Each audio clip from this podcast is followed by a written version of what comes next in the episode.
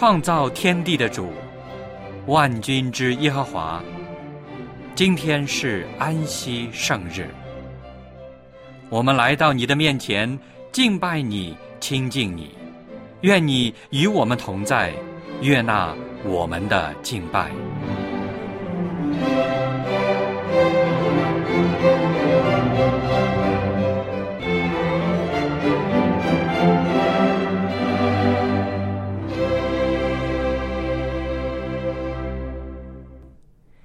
位弟兄姐妹，亲爱的朋友，主内平安。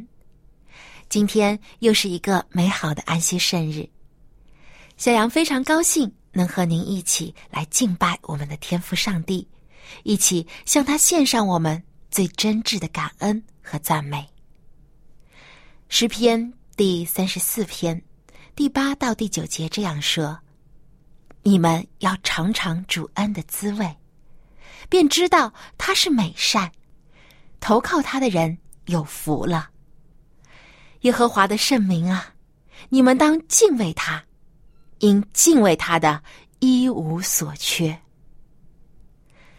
在今日这美好的安息圣日里，就让我们一同来敬拜天父上帝，领受他所赐给我们的佳美的恩典。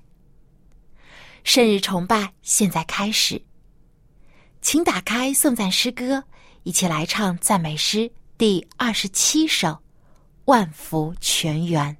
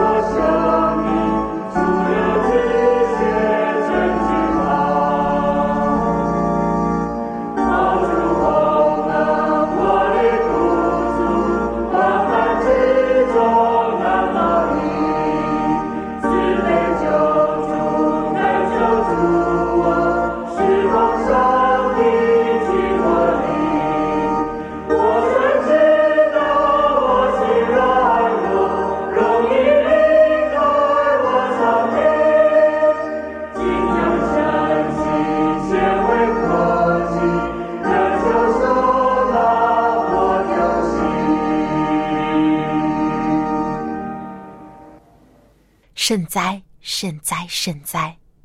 圣父、圣子、圣灵三位一体、独一的真神上帝，感谢您每一天的恩赐和保守。无论是在喜乐还是困苦的日子里，你都带领和看顾我们。在今天神圣的安息圣日里，我们要献上完全的感恩和赞美。愿您的圣名传遍全地，愿主的荣光光照每一个人。愿主悦纳我们今日的崇拜，奉主耶稣基督的名求，阿门。接下来又到了读经的时间，让我们一起打开圣经，翻到罗马书十二章第一到第三节，以及第九到二十一节。我们会用起音的方式来朗读这几节经文。献身。所以，弟兄们，我以上帝的慈悲劝你们，将身体献上，当作活祭，是圣洁的，是上帝所喜悦的。你们如此侍奉，乃是理所当然的。不要效法这个世界，只要心意更新而变化，叫你们查验何为上帝的善良、纯全、可喜悦的旨意。我凭着所赐我的恩，对你们个人说：不要看自己过于所当看的，要照着上帝所分给个人信心的大小，看得合乎中道。爱人不可虚假，恶要厌恶，善要亲近。爱弟兄要彼此亲热，恭敬人要彼此推让。殷勤不可懒惰，要心里火热，常常服侍主。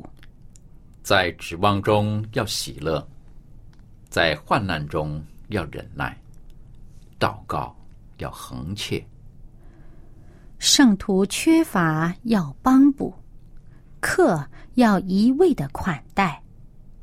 逼迫你们的，要给他们祝福，只要祝福，不可咒诅。与喜乐的人要同乐，与哀哭的人要同哭。要彼此同心，不要志气高大，倒要抚救卑微的人，不要自以为聪明。不要以恶报恶。众人以为美的事，要留心去做。若是能行，总要尽力与众人和睦。亲爱的弟兄，不要自己伸冤，宁可让步，听凭主怒。因为经上记着，主说：“深渊在我，我必报应。”所以，你的仇敌若饿了，就给他吃；若渴了，就给他喝。因为你这样行，就是把炭火堆在他的头上。你不可为恶所胜，反要以善胜恶。在漆黑的隧道里行走的人，最盼望的是什么呢？就是在前方看到一束亮光，因为有亮光，就表示前方就是出口，再往前走就能看到光明了。这亮光能给人带来希望和温暖。当我们经历苦难的时候，就如同行走在一条漆黑的隧道里，四周昏暗，好像看不到出口。这时，我们最需要的就是亮光。这一束光可以给我们带来希望，可以指引我们的方向。那么，这亮光在哪里呢？今天，望潮牧师就要和我们分享苦难中的亮光。让我们把接下来的时间交给王朝牧师。各位朋友，各位弟兄姐妹，我们今天继续就一个非常重大、严肃、困扰人，但是不容易解答的一个问题——苦难的问题。我们怎么样能够在苦难问题上，从圣经里面得到一些亮光？我们已经讲过了，人生不如意事十有八九，人生真的是充满了各种各种的困扰、痛苦、艰难，是不是？不要说古代，现代也一样。但是呢，这是一个根源很久很久的问题。如果打开圣经，从创世纪开始，就看见苦难的毒液就渗透着人类的历史，引进了多少人的泪水，流出了多少鲜血，更加写下了多少痛苦的诗篇、乐章。圣经里面就讲到，有个先祖叫雅各，是不是啊？雅各的一生是一个很繁复、颠簸的人生，他开始欺骗人，后来也被人欺骗，他一生可以说颠簸流离。好了，到最后好像是苦尽甜来了。他所爱的约瑟非但没有死，而且在埃及做了宰相。非但是这样，而且埃及的国王有一天要接见他。当这个雅各来到法老面前，埃及古代的法老是不可一世的，一是君王。法老问他：“你老有多大岁数啊？”他说：“我一生的年日是一百三十岁。”我们今天一听啊，一百三十岁啊，今天的所有的记录啊，所谓人岁也没有达到一百三岁。但他下面加了四个字：又少又苦，又少又苦。单单是雅各是这样吗？不不，就连所罗门，所罗门也是做君王的。而且他的名字 “Salam” 本身就是平安的意思。他也是在一个中兴的时代啊，他的父亲打下了江山，而且怎么样呢？保持了一个国力、财富，他都享受了。但他经过了人生的走了弯路，在信仰上曾经堕落过。不过他作为君王，他也观察到整个的世界。他最后说：“上帝叫人所精炼的是极重的一个苦练。”族长雅各是这样，君王所罗门是这样，近代人又如何呢？甚至就连耶稣基督来到世界上，他承受了多少多少的痛苦？当然，他所有的痛苦都是为了我们，因他受的刑罚。我们得到怎么样？得到医治，因他受的鞭伤，我们得做痊愈。他完全是为我们受苦，但是呢，他知道他从天父那里来，而且最后经过苦难会进入荣耀。不过他想到留在世界上的他的这帮门徒，他讲了一句话说：“在世上你们有苦难。”耶稣从来不像有些宗教这么的悲观、苦海无边啊等等，但耶稣从来也不掩饰着这个现实，世界上是有苦难，连的信上帝人基督徒也不例外，在世界上有苦难。不过耶稣说：“你们可以放心，因为我已经胜过世界，已经胜过世界。”耶稣离开世界的时候。留下什么，带去什么？他没有留下金银财宝，没有留下一个单方，没有留下一个礼拜堂，甚至他自己没有写出过一部圣经。耶稣说：“我把平安留下，我把我的平安赐给你们。我所赐的，不像世人世界所赐的，所以你们不要忧虑，也不要胆怯。”耶稣知道。他从天上到地上，从天上就看到世界上没有平安，没有和平，没有和谐，没有和睦。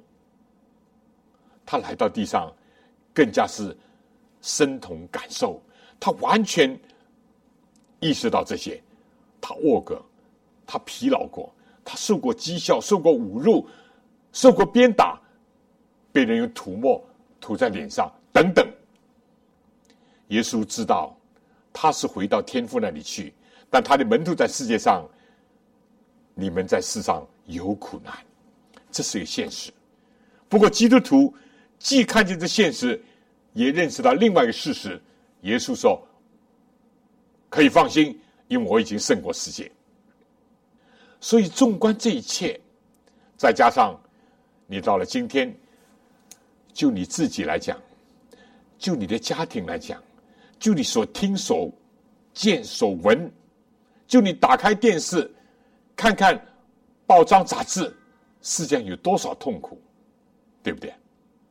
真的是，我们不否定这个事实，但我要说，圣经里面只有一个问题：当这问题或者得到解答了以后，其他的问题才可以解答。就什么呢？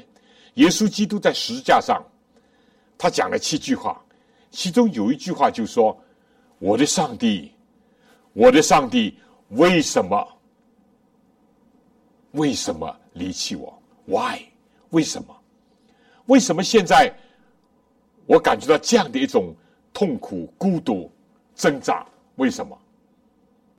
当这个问题如果能够被解答，耶稣是一个无罪的，是一个无辜的。”耶稣是一个仁慈的，耶稣是一个一生周流四方行善事、医治病人、传天国的福音、安慰那些忧伤孤独的人，但他还要受这苦。当然，他受的苦是担待我们。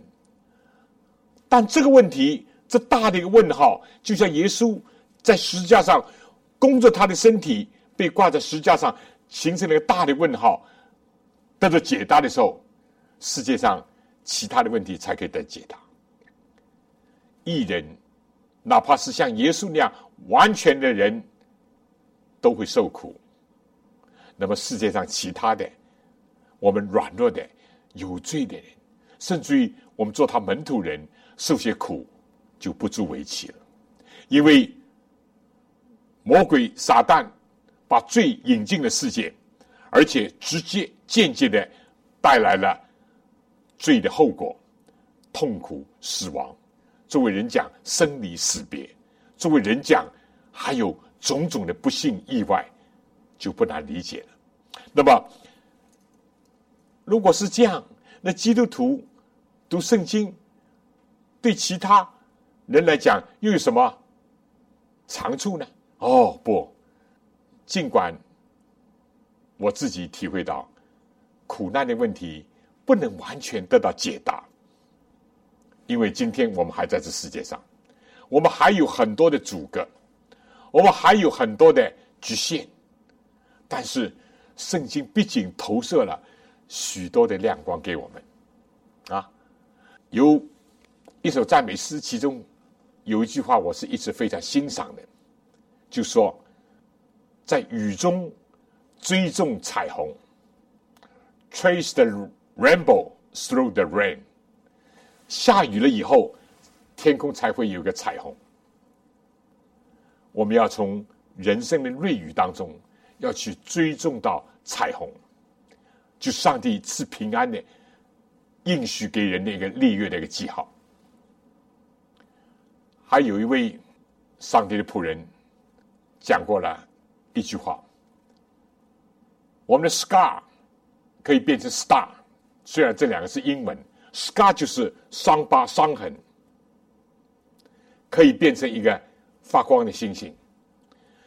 我们不要单单看到这个伤痕，我们要看到上帝可以使这个伤痕成为照亮我们人生，甚至照亮别人的一个星星、星光。所有这些都很好，但我今天更加要讲的是从圣经里面来找到。一些亮光。首先呢，就诗篇一百一十九篇七十一节、七十五节、六十七节，我们知道诗篇是圣经里面最长的一个篇幅，有一百五十篇。而诗篇一百一十九篇呢，它是最长的一篇诗，有一百多节。其中有三节圣经，就是七十一节。七十五节、六十七节呢，讲了几句话。他说：“做诗人说，你使我受苦，是与我有益。我受苦，是你用诚实来待我。”他说：“我没有受苦之前，走迷了路，现在归回正道。”这是一线亮光。很多基督徒，甚至一般的人。很多人自己生过病了，才知道其他病人的一种痛苦，才比较容易同情人，才比较能够安慰别人。许多人饿过了，才知道饥饿也不好受。许多人经过了生离死别的痛苦，他才懂得这是两把利剑刺在人心里面。而对基督徒讲呢，还有更深一层的一个体会。他说：“你受苦是与我有益，你是以诚实待我。”这句话很很难理解的。我们在教会常常听到：“哎呀，这个人很热心，怎么也上帝怎么也让他受苦？”但是往往受苦人自己说：“上帝让我允许我受些痛苦。”是诚实的待我，因为人是只能看到一面，不能看到全面。甚至人有的时候只看到外表，不看到内心；人有的时候只看到怎么样初步的东西，没有看到更深刻的东西。我记得很清楚，几年前我听说一位老牧师，郑老牧师，正好在上海，我是经过上海，但那天。我的飞机是早上十点多钟，我一听说了，我说我一定要去争取这时间去看他一次。他人生当中也经过一些苦难，但他怎么样一直忠心为主工作啊，培养年轻一代，直到九十二岁，直到最后不得不因病放下工作，他还在工作。我想，这位长者啊，我所敬佩的这位主的仆人，他今天在病中，我一定要争取时间去看他。所以我一早有点冒昧，我说我要很早来看你，因为没有办法，我昨天刚刚知道你在上海，而我今天的飞机十点半，所以我六点钟我就去赶到他家里去。这位个子矮小的、瘦削的，也在病痛当中的一位长者，躺在床上，看到我去了，他想坐起来，我说不用了，他还是半坐半躺的。但跟我讲的第一句话，第一句话，我受苦是与我有益，能理解吗？他能理解，能理解吗？做诗人。能理解，能理解吗？说不定有一天，我们自己真正的剖析我们的心灵，自己真正的降卑在上帝面前，真正的更加看见自己的一切软弱不足的时候，或者在上帝更高的呼召和要求面前，我们也会说出这句话：我受苦是我有意。上帝这样允许。是以诚实待我。黄师母有病，几次进医院，上一次也好，这次也好，他都跟我讲。他说：“我受痛苦，我有疾病，使得我更加认识自己，更加亲近主，更加需要主的话语。”教会里有的时候，很多人为他祷告。有人甚至就说：“我就对他们说，不要这样讲。哎呀，黄师傅这么热心啊，上帝你一定要医治他等等。”我说：“不要这样讲。我们人都是非常的软弱，有需要。就自己面对上帝的时候，我们才会看到上帝慈爱的时候没有离开我们，上帝教导的时候也还在指点着我们。所以，这是一些亮光。受苦对我们有益处。”受苦是真正的以诚实待我们。如果有些人啊，跟你讲一些风凉的话，讲一些漂亮的话，讲一些言不由衷的话，说不定是不诚实的待你，或者只是怎么样，万金油，或者只是怎么样，敷衍。但是上帝永远是用诚实来待我们，他知道我们的真正的需要。他要锻炼我们，造就我们，这是我觉得一线的亮光。这里面呢，还有一节圣经啊，《以赛亚书》第三十章二十节，也是我非常喜欢的。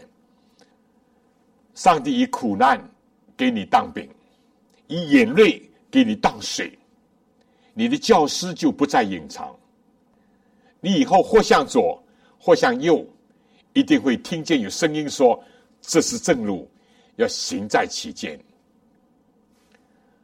先知以赛亚很清楚说，这些苦难、这些眼泪，都上帝怎么样许可的。我们上次讲，对不对？撒旦有的是攻击上帝的儿女，但是至少是要得着上帝的许可，而且上帝有条底线，不能逾越，就像海水不能逾越这个界限那样。上帝。在诗篇里说，人的愤怒要成全上帝荣美，而有的时候呢，又有这一面，就说，我这里特别是对相信上帝、愿意接受圣经教导人讲。不过我相信，对我们的朋友，对我们还没有完全能够接受主人，还是有启发，还是有安慰，还是有亮光的。苦难、泪水，像饼。像水那样不好喝，这饼很硬，这水很苦。但是呢，这些是我们的教师，你教师就不再隐藏这个经验，你所得到的经验就会帮助你以后你向左向右举棋未定，或者是不知道怎么样判断的时候，有个声音说这是正路，要行在其间，所以。痛苦的经验是一个教师。我们知道上学要付学费，是不是啊？付了学费，你从老师那里才可以学到东西。人生的苦难也是这样，我们付了这个学费，我们学到了东西，以后就会提升、提高。这是一个很重要一点。我的人生当中也经过一些。苦难，但我自己就觉得这些苦难现在回过一下，也不过只是一个印象。但是有一点是深刻的，我说，在这些岁月里面，我第一对上帝的认识多了一点点。我只能说一点点，因为人是个有限的人，上帝是无限的上帝，我们能够认识多少呢？但是在苦难当中。认识多一点点，对自己认识也多了一点点。健康的时候对自己认识是一回事情，有病的时候认识又是回事情。自由的时候对自己认识是回事情，失去自由的时候对自己认识又是一个事情，对不对？很多光景，在平安顺利的时候，你唱哈利路亚，唱何塞那归大卫子孙这回事情，你背着十字架。跟从耶稣的时候，又是另外一回事情。对自己认识多了一点点。第三个，对撒旦的认识也多了一点，多了一点。哦，原来在善恶斗争当中，这个两军对敌是这么的猛烈。撒旦是极尽所能要在上帝脸上抹黑，撒旦是使出他所有的劲要。摧残上帝儿女的信心、盼望和爱心。撒旦用尽他的诡计，有的时候装扮成光明的天使，有的时候青面獠牙，要想夺去世界世人的平安，包括家庭的平安、社会的平安、国与国之间的平安。但是他只加一个注解。是这些都是来自上帝，撒旦的恶毒就在这里，所以我对撒旦的认识也多一点点。基于我对上帝的认识、对自己认识、对撒旦认识多一点点，我对人的认识也多一点点。啊，人，中国人讲一种米吃一百种人，对不对？什么人都有。你就在苦难当中，对人的认识才会多一点。有人是点头朋友，有人是笑脸虎，有人是假朋友，有人是真心的朋友。有些人在困难中会出卖你，等等，对人的认识多一点点。而这四门功课，认识上帝，认识自己，认识撒旦和罪恶，认识人心，是四门永远要学，甚至于学不完的功课。各位朋友，你说是吗？所以这节圣经也是一个非常有价值的。还有一节圣经呢，也给我们一线亮光。耶利米书二十九章十一节说：“上帝向你所怀的意念，不是降灾祸的意念，而是是平安的意念，要叫你幕后有指望。”耶利米书二十九章十一节，这个怎么理解呢？有的时候，在我们的信仰道路，在我们人生道路上，明显的是遇到了一些困难，但。耶利米先知自己是一个受苦很多的一个被称为流泪的一个先知，他不是为自己，他是为了他的同胞，为了他的祖国，为了百姓。但是呢，他就说：“上帝向你怀的意念，不是降灾祸的意念，是赐平安的意念。”最后点题的时候，上帝叫你幕后有指望。我有的时候出道题问学生：“你说人生是先甜后苦好呢，还是先苦后甜好？”哦，很多人都说当然是先苦后甜好了，最好是开头也甜，后面也甜，一直甜到底。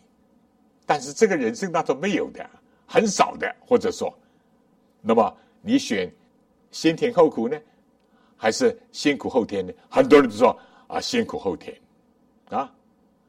但是这个世界上，啊，尤其像我们年长的人啊，今天很多人就唱这个啊，夕阳红，夕阳无限好，下面又多了一句，只恨是黄昏。人就是这样，但是呢，圣经里面讲到怎么样呢？上帝叫你幕后有指望，所以有一句话说，笑的最后的是最好的。你开始哈哈笑，到后来不能笑了，甚至哭了，那这是很惨的，对不对？笑的最后是最好的。上帝要叫我们幕后有指望。圣经里面讲，我们如果靠着基督，只在今生有指望，就算比众人还要可怜。幕后的指望才是最有价值的，朋友，你说是吗？那么，这又是一线亮光。你在痛苦当中，啊，你在试炼当中，你在考验当中，你在磨难当中，你想到我幕后有指望的，多好，多好。就像我们有的时候出外远行，甚至远足或者旅行，走得很累。尽管有的时候啊，入住酒店也很舒服，有些景点也很吸引人。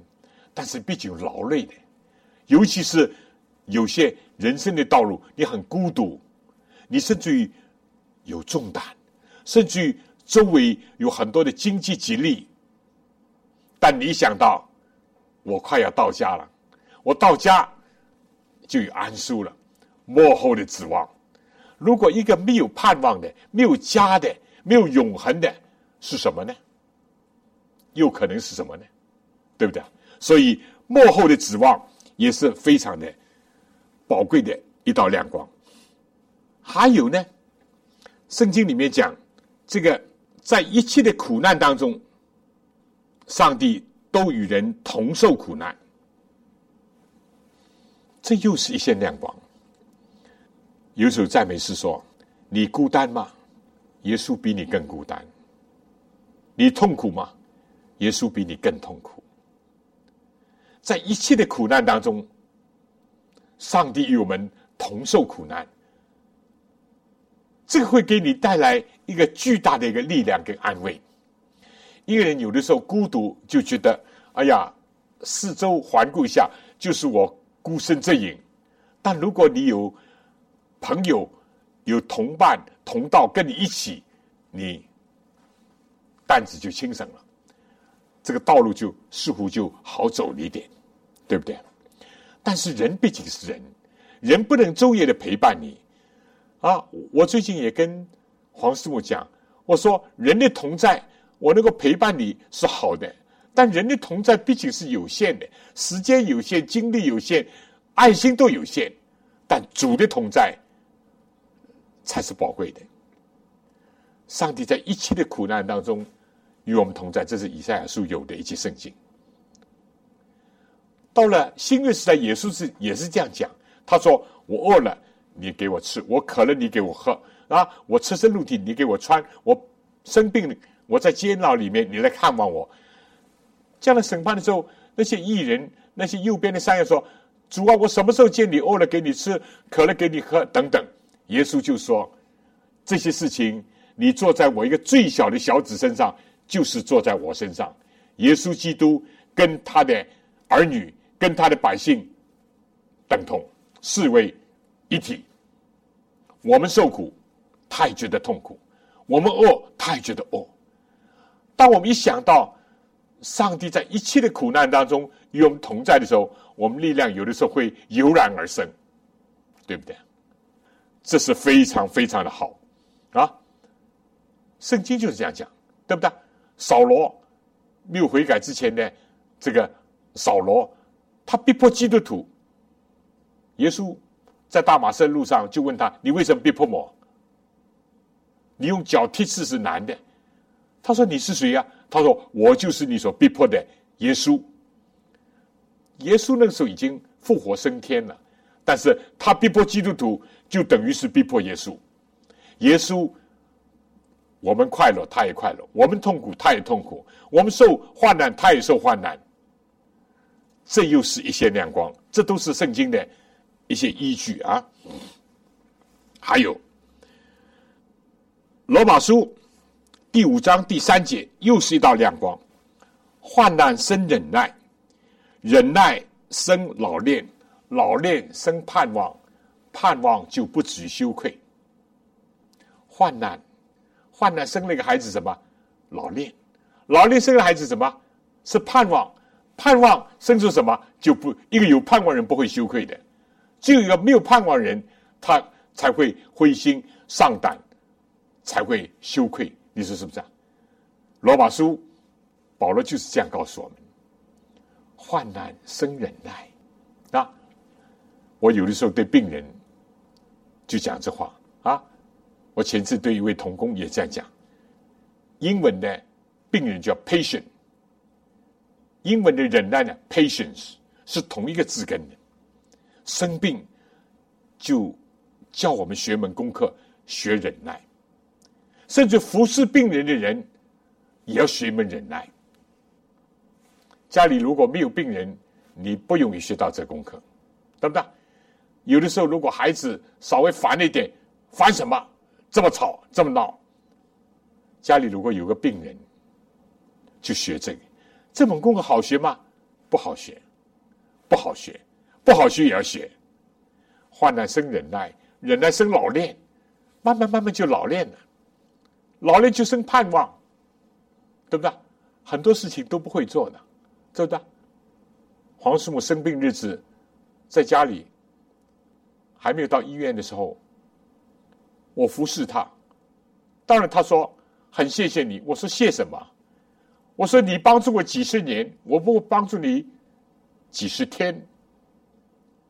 不好学，是啊，我也从来没有做过有一些事情，是不是？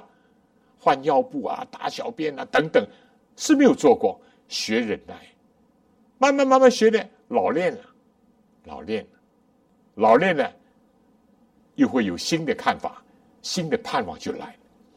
所有这些疾病是这样，为主坐牢也是这样，很多很多事情都可以帮助我们教导我们。学任何一样东西都要付点学费吧，是不是啊？苦难，如果看见将来是没有结果的、毫无意义的，那你就会觉得还白费、浪费。但如果你觉得是将来会有结果的、会有提高的、会使得你的人生品格会升华的，就不一样了，就不一样。这是。不是另外一些亮光呢？我觉得是，我觉得是。还有呢，彼得又讲啊，刚刚是保罗讲，现在彼得讲，彼得前书第四章第五节说：“凡受过苦的，就与罪脱离了。”当然，这句话我们不要误解啊，以为怎么样？苦难可以把我们的罪拿去？没有，唯一能够帮助我们解决罪恶的问题，只有信靠主耶稣，他的牺牲，他的功劳，他的恩典。我们人自己折磨自己、鞭打自己、苦待自己、禁欲主义都不能解决罪的问题。但这句话什么意思呢？彼得也是经过他人生的很多的痛苦。很多的磨练的，这是在他年老的时候就说：“啊，我这做长老的，与基督一同受苦的，对你们怎么怎么怎么讲？”他在这里又讲：“凡是受过苦难的，对不对？就是与罪脱离了。”什么意思呢？刚刚我讲不要误解啊，不受苦难可以解决我们罪恶的问题，不解决的。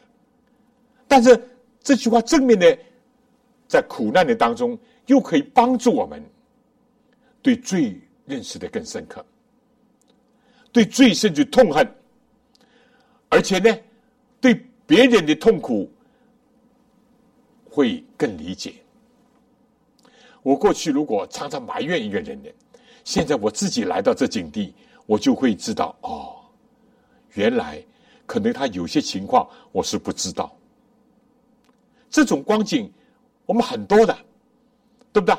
人是很容易误会的，还有呢，我们有的时候身在福中不知福，不会感恩，但境遇变迁了，好像某些福分拿掉了，好像好些顺利变逆境了，嗨，我们才学会了，才知道感恩是多么重要，对不对？你对父母也是如此，你对那些帮助过你的也是如此，何况对上帝呢？所以，这些也是罪啊！不感恩不是罪吗？无亲情不是罪吗？是啊，不解冤不是罪吗？都是罪啊！还有，有的是在苦难当中，就割断了我们某些的人际关系，反而对你有帮助。某些困难当中，使得你没有放纵的条件，没有放纵的可能。没有过着一种啊逍遥自在，甚至挥霍浪费的生活的资源，反而对你有帮助，对不对？所以我记得古代的这个应该是亚里士多德吧，啊，大哲学家，他就讲，苦难是一个净化剂，净化我们的人生，这很有益处，对不对？这又是一线亮光。如果你想到。今天我遭遇这苦难，尽管我不能完全解释，我不能完全明白，我不能彻底的理解，甚至于我很难接受。但你想到刚刚我讲的这些亮光，你在苦难当中，上帝与你同在，上帝叫你幕后有指望，上帝叫你的品格能够啊提高，能够造就。哦，上帝能够经过苦难给你一个教师，教导你怎么样。不抖差答错，甚至行在正路上，太多太多了。我们就说，患难生忍耐，忍耐生老练，老练生盼望，盼望就不止于羞愧，这是真的。基督徒如果遇到一些身体的疾病，遇到一些人生的艰难，遇到一些环境的一些考验，你不要羞愧，不要羞愧，因为你是有盼望的，对不对？我记得法国的大作家雨果，在一个悲惨世界里面写作：“上帝把希望两个字写在每一个人的额头上。希望，基督徒可能会失望，但不会绝望，因为上帝是他的希望，是他荣耀的盼望。保罗就讲：基督是我们荣耀的盼望。这是何等宝贵的亮光啊！”希望在我们的头脑里面，当做一个保障我们得救的一个头盔，使得我们在人生湿滑、黑暗、崎岖曲折的人生的坑道当中有光明，照亮我们的前程。我们是有盼望的子民，我们是有希望的一个信仰。我们的神是永远给人希望的一位神，何等的好！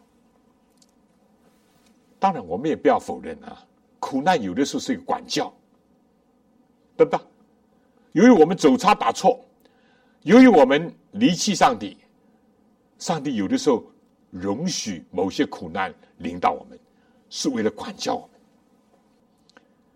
希伯来书的作者又讲的非常的好，他说：“作为生身的父亲。”肉身的父亲、父母都会管教自己儿女，何况万灵之父呢？他说：“管教的事情，当时虽然不大好受，对不对？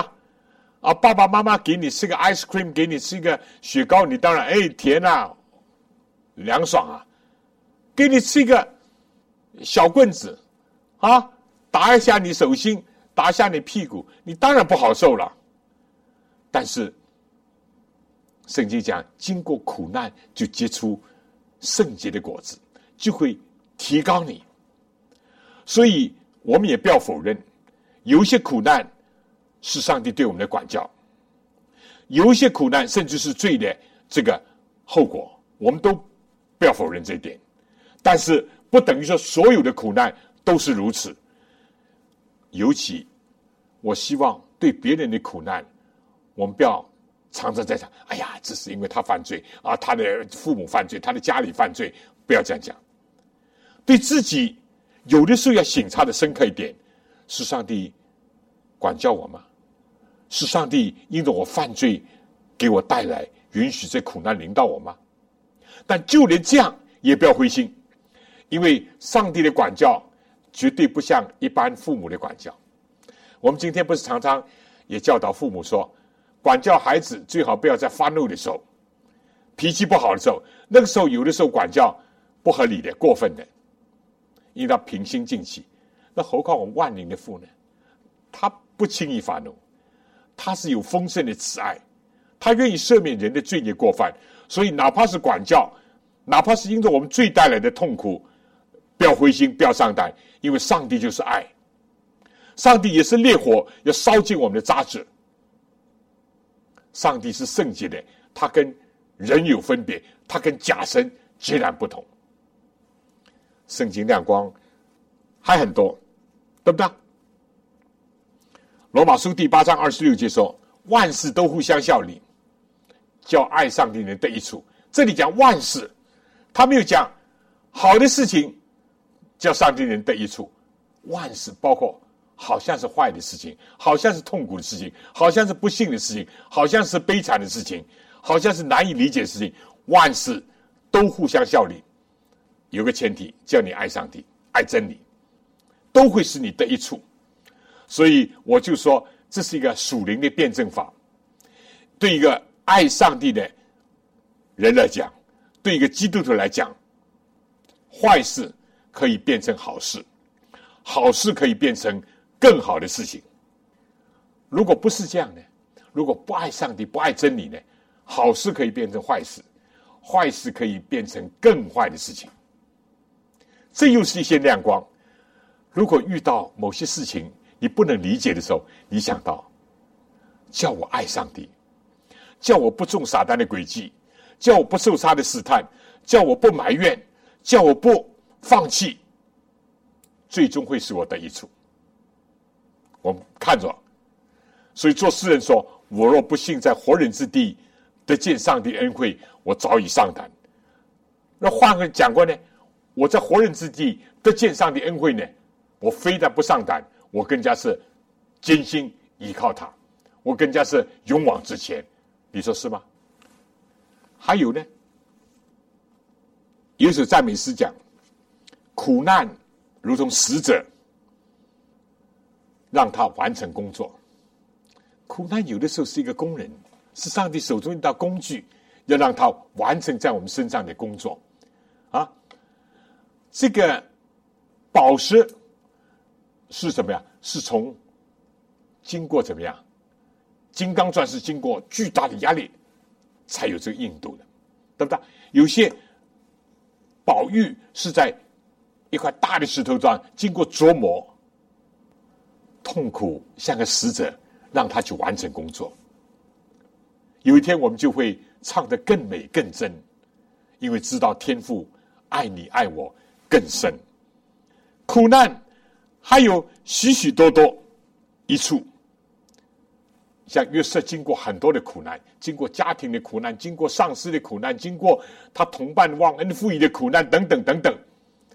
但是他有两个孩子，一个叫以法莲，一个叫马拿西，蛮有意思的。这两个名字的意思呢？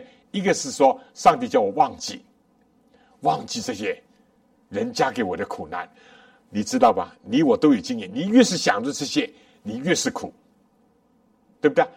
上帝说我忘记。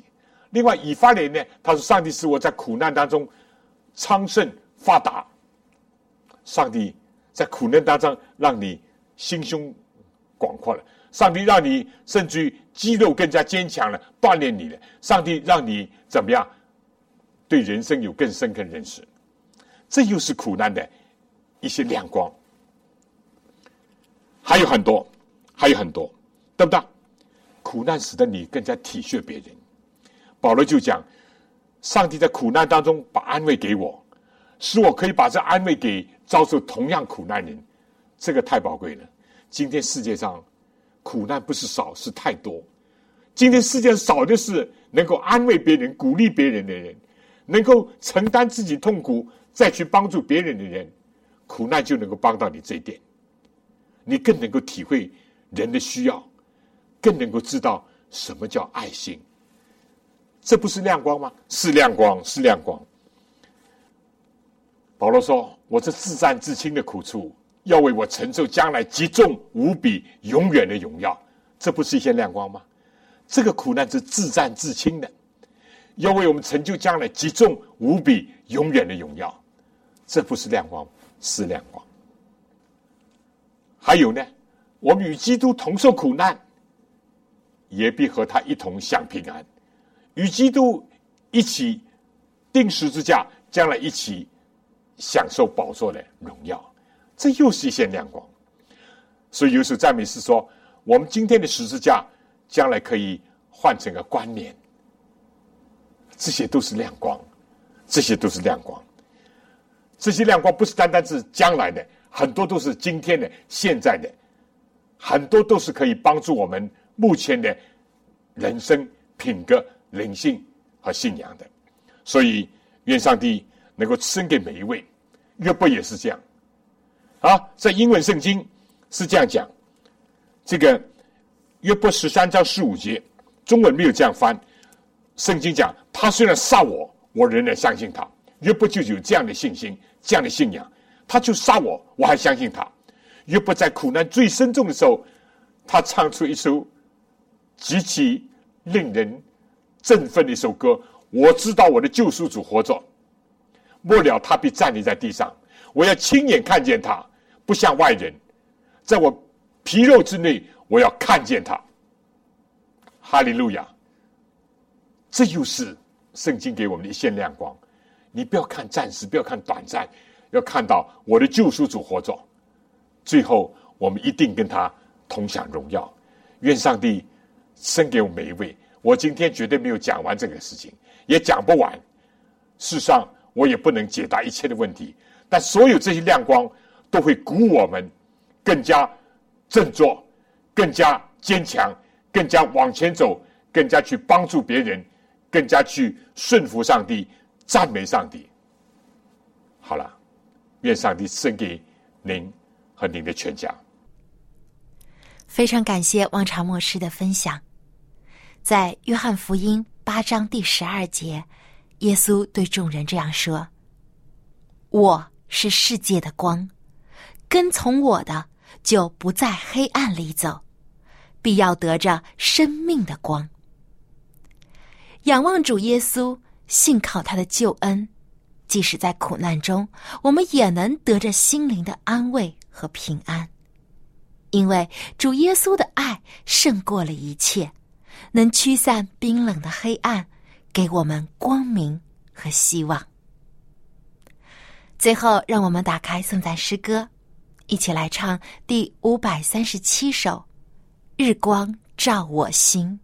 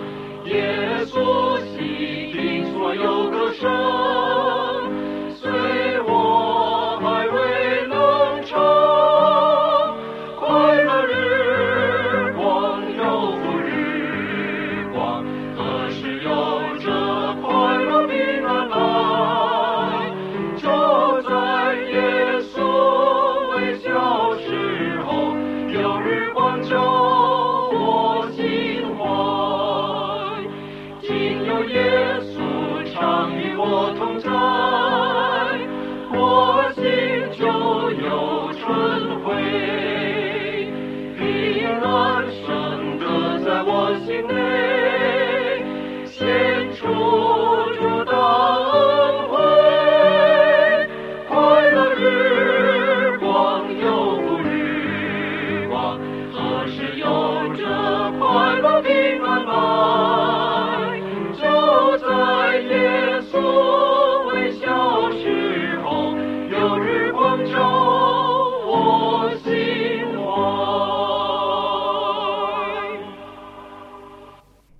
爱的主，您是我们生命的光，只有跟从您，我们才能由黑暗中走向光明，在沙漠中找到生命的活水。愿天父的慈爱、主耶稣的恩惠、圣灵的感动，时常与我们众人同在，从今时直到永远。阿门。